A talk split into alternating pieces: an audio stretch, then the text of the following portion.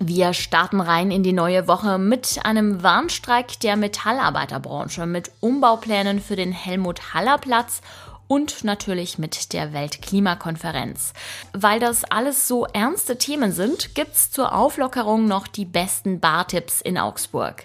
Ihr hört den Nachrichtenwecker, ich bin Greta Brünster und es ist Montag, der 7. November.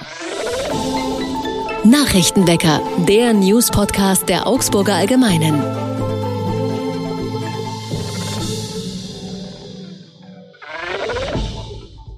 Der Arbeitskampf in der Metall- und Elektroindustrie geht in die nächste Runde. Die IG Metall hat für heute zum Streik aufgerufen.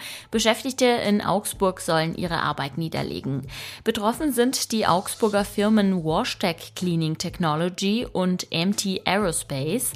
Die erste Warnstreikwoche in Augsburg und Nordschwaben sei sehr erfolgreich gewesen, heißt es von der IG Metall.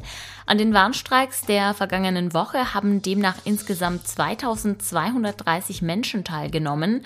Bei den heutigen Streiks erwartet die Gewerkschaft etwa 250 Teilnehmer. Die dritte Runde der Tarifverhandlungen in der Metall- und Elektroindustrie war zuletzt ohne Ergebnis geblieben. Die IG Metall ist mit einer Forderung von 8 Prozent für die bundesweit rund 4 Millionen Beschäftigten in die Gespräche gestartet. Die Arbeitgeber bieten eine steuer- und abgabenfreie Inflationsausgleichsprämie von 3000 Euro an. Zudem stellen sie Lohnerhöhungen in Aussicht, machen aber keine Angaben zu deren Höhe oder zu einem Zeitpunkt. Wenn der Helmut Haller Platz im Stadtteil Oberhausen in den Schlagzeilen ist, dann hat das meist keinen guten Grund. Dann geht es um Kriminalität, um die Drogenszene, die sich dort trifft oder um Kontrollaktionen der Polizei. Jetzt gibt es allerdings vielversprechende Pläne. Der Platz soll nämlich neu gestaltet werden, damit es für Anwohnerinnen und Anwohner angenehmer ist, sich dort aufzuhalten. Das heißt aber nicht, dass die Alkohol- und Drogenabhängigen eine andere Bleibe suchen suchen müssen. Sie sollen vielmehr integriert werden. Das Ziel ist also, alle Gruppen auf dem Platz zu vereinen. Durch Inseln zur Erholung und Spielflächen sollen sich alle auf dem Platz wohlfühlen. Auch Plätze für Ballsportarten wie zum Beispiel Volleyball oder Fußball sind angedacht. Dagegen gibt es allerdings zum Teil Widerstand von Anwohnerinnen und Anwohnern, die nachts arbeiten müssen und tagsüber deshalb ihre Ruhe brauchen. Nun sollen Messungen zeigen, wie laut Ballspiele wären, wenn man dafür zum Beispiel lärmschluckenden Belag wählt. Für die Mitglieder der Drogenszene soll es unter anderem überdachte Plätze geben, damit sie dort bei Unwetter Unterschlupf finden. Anwohnende fordern zusätzlich öffentliche Toiletten auf dem Platz.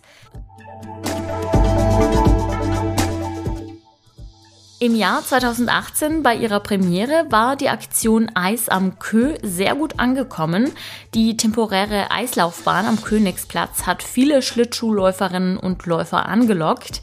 Wegen der Corona-Pandemie musste das Projekt dann mehrmals ausfallen und auch in diesem Jahr wird es Eis am Kö nicht geben.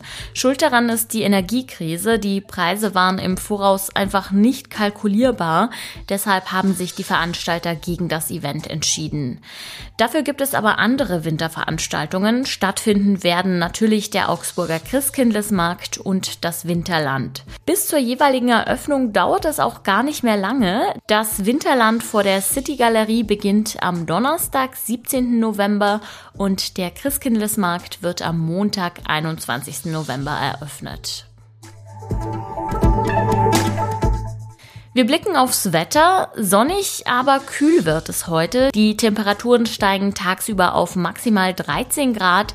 Mittags schieben sich dann einige Wolken vor die Sonne und bis zum Abend sinken die Werte auf 4 Grad.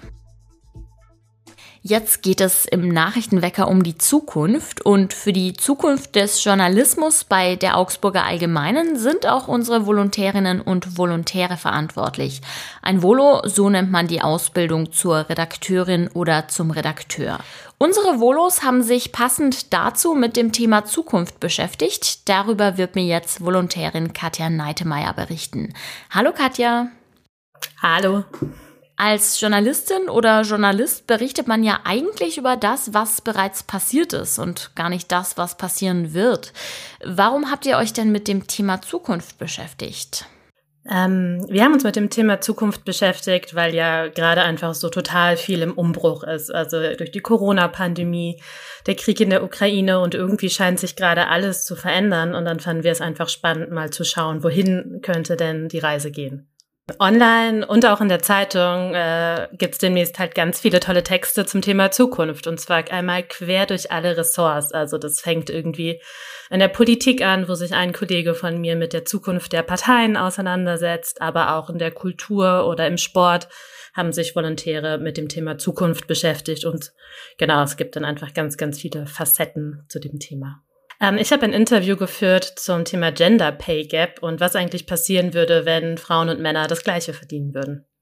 Ist das dann so, dass der Gender Pay Gap zunehmend kleiner wird? Nee, nicht wirklich. Also der Gender Pay Gap bleibt eigentlich konstant äh, zweistellig. Also im Moment liegt er bei 18 Prozent und da tut sich nach meinem Empfinden nicht besonders viel gerade. Was kann man denn tun, damit Frauen und Männer gleich bezahlt werden?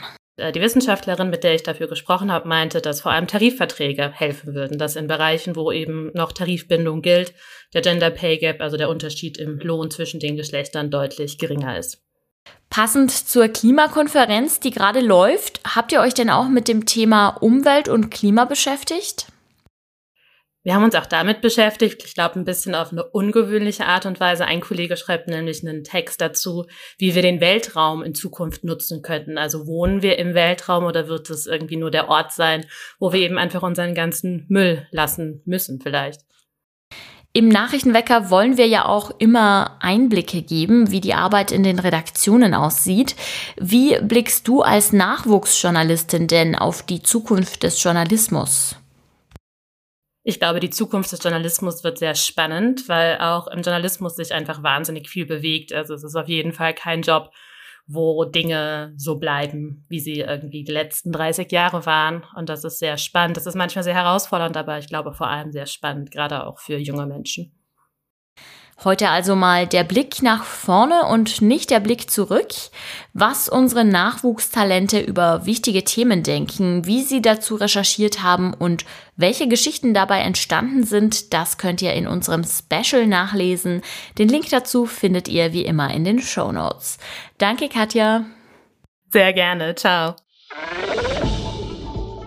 Und auch das ist heute noch wichtig. Gestern hat die Weltklimakonferenz in Ägypten begonnen. Heute werden dort Dutzende Staats- und Regierungschefs erwartet.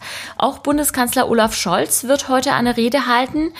In dem ägyptischen Badeort am Roten Meer beraten Vertreter aus knapp 200 Staaten zwei Wochen lang darüber, wie der Kampf gegen die Erderhitzung verstärkt werden kann.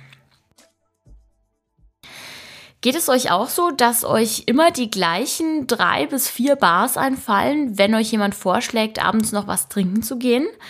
Wenn ihr euer Repertoire mal ein bisschen ausweiten wollt und was Neues entdecken, dann sind die Bartipps der Augsburger Allgemeinen genau das Richtige für euch. Unsere Redakteure und Redakteurinnen verraten da nämlich ihre Geheimtipps. Vom schicken Lokal bis zur urigen Kneipe ist da alles dabei. Da gibt es zum Beispiel das Oh Boy in der Ludwigsstraße mit ausgefallenen Drinks und leckerem Streetfood. Oder wenn ihr eher Bock auf ein richtiges Irish Pub habt, dann ist das Murdochs genau das Richtige für euch. Da gibt es dienstags sogar immer ein lustiges Pubquiz. Ja, und wenn es mal schick sein soll und ihr internationale Gäste treffen wollt, dann kann ich euch die Bar 3M des Maximilians ans Herz legen. Dort erwarten euch Lounge-Musik und exquisite Cocktails. Noch mehr Tipps gibt's im Artikel meiner Kolleginnen und Kollegen und den verlinke ich euch natürlich in den Show Notes. Es ist zwar erst Montag, aber einen gemütlichen Barabend kann man sich ja eigentlich immer gönnen. Ich wünsche euch ganz viel Spaß beim Ausprobieren der Tipps und wir hören uns morgen wieder. Das war der Nachrichtenwecker. Ich bin Greta Brünster und ich sage ciao und macht's gut. Nachrichtenwecker ist ein Podcast der Augsburger Allgemeinen. Alles, was in Augsburg wichtig ist, findet ihr auch in den Show Notes und auf augsburger-allgemeine.de.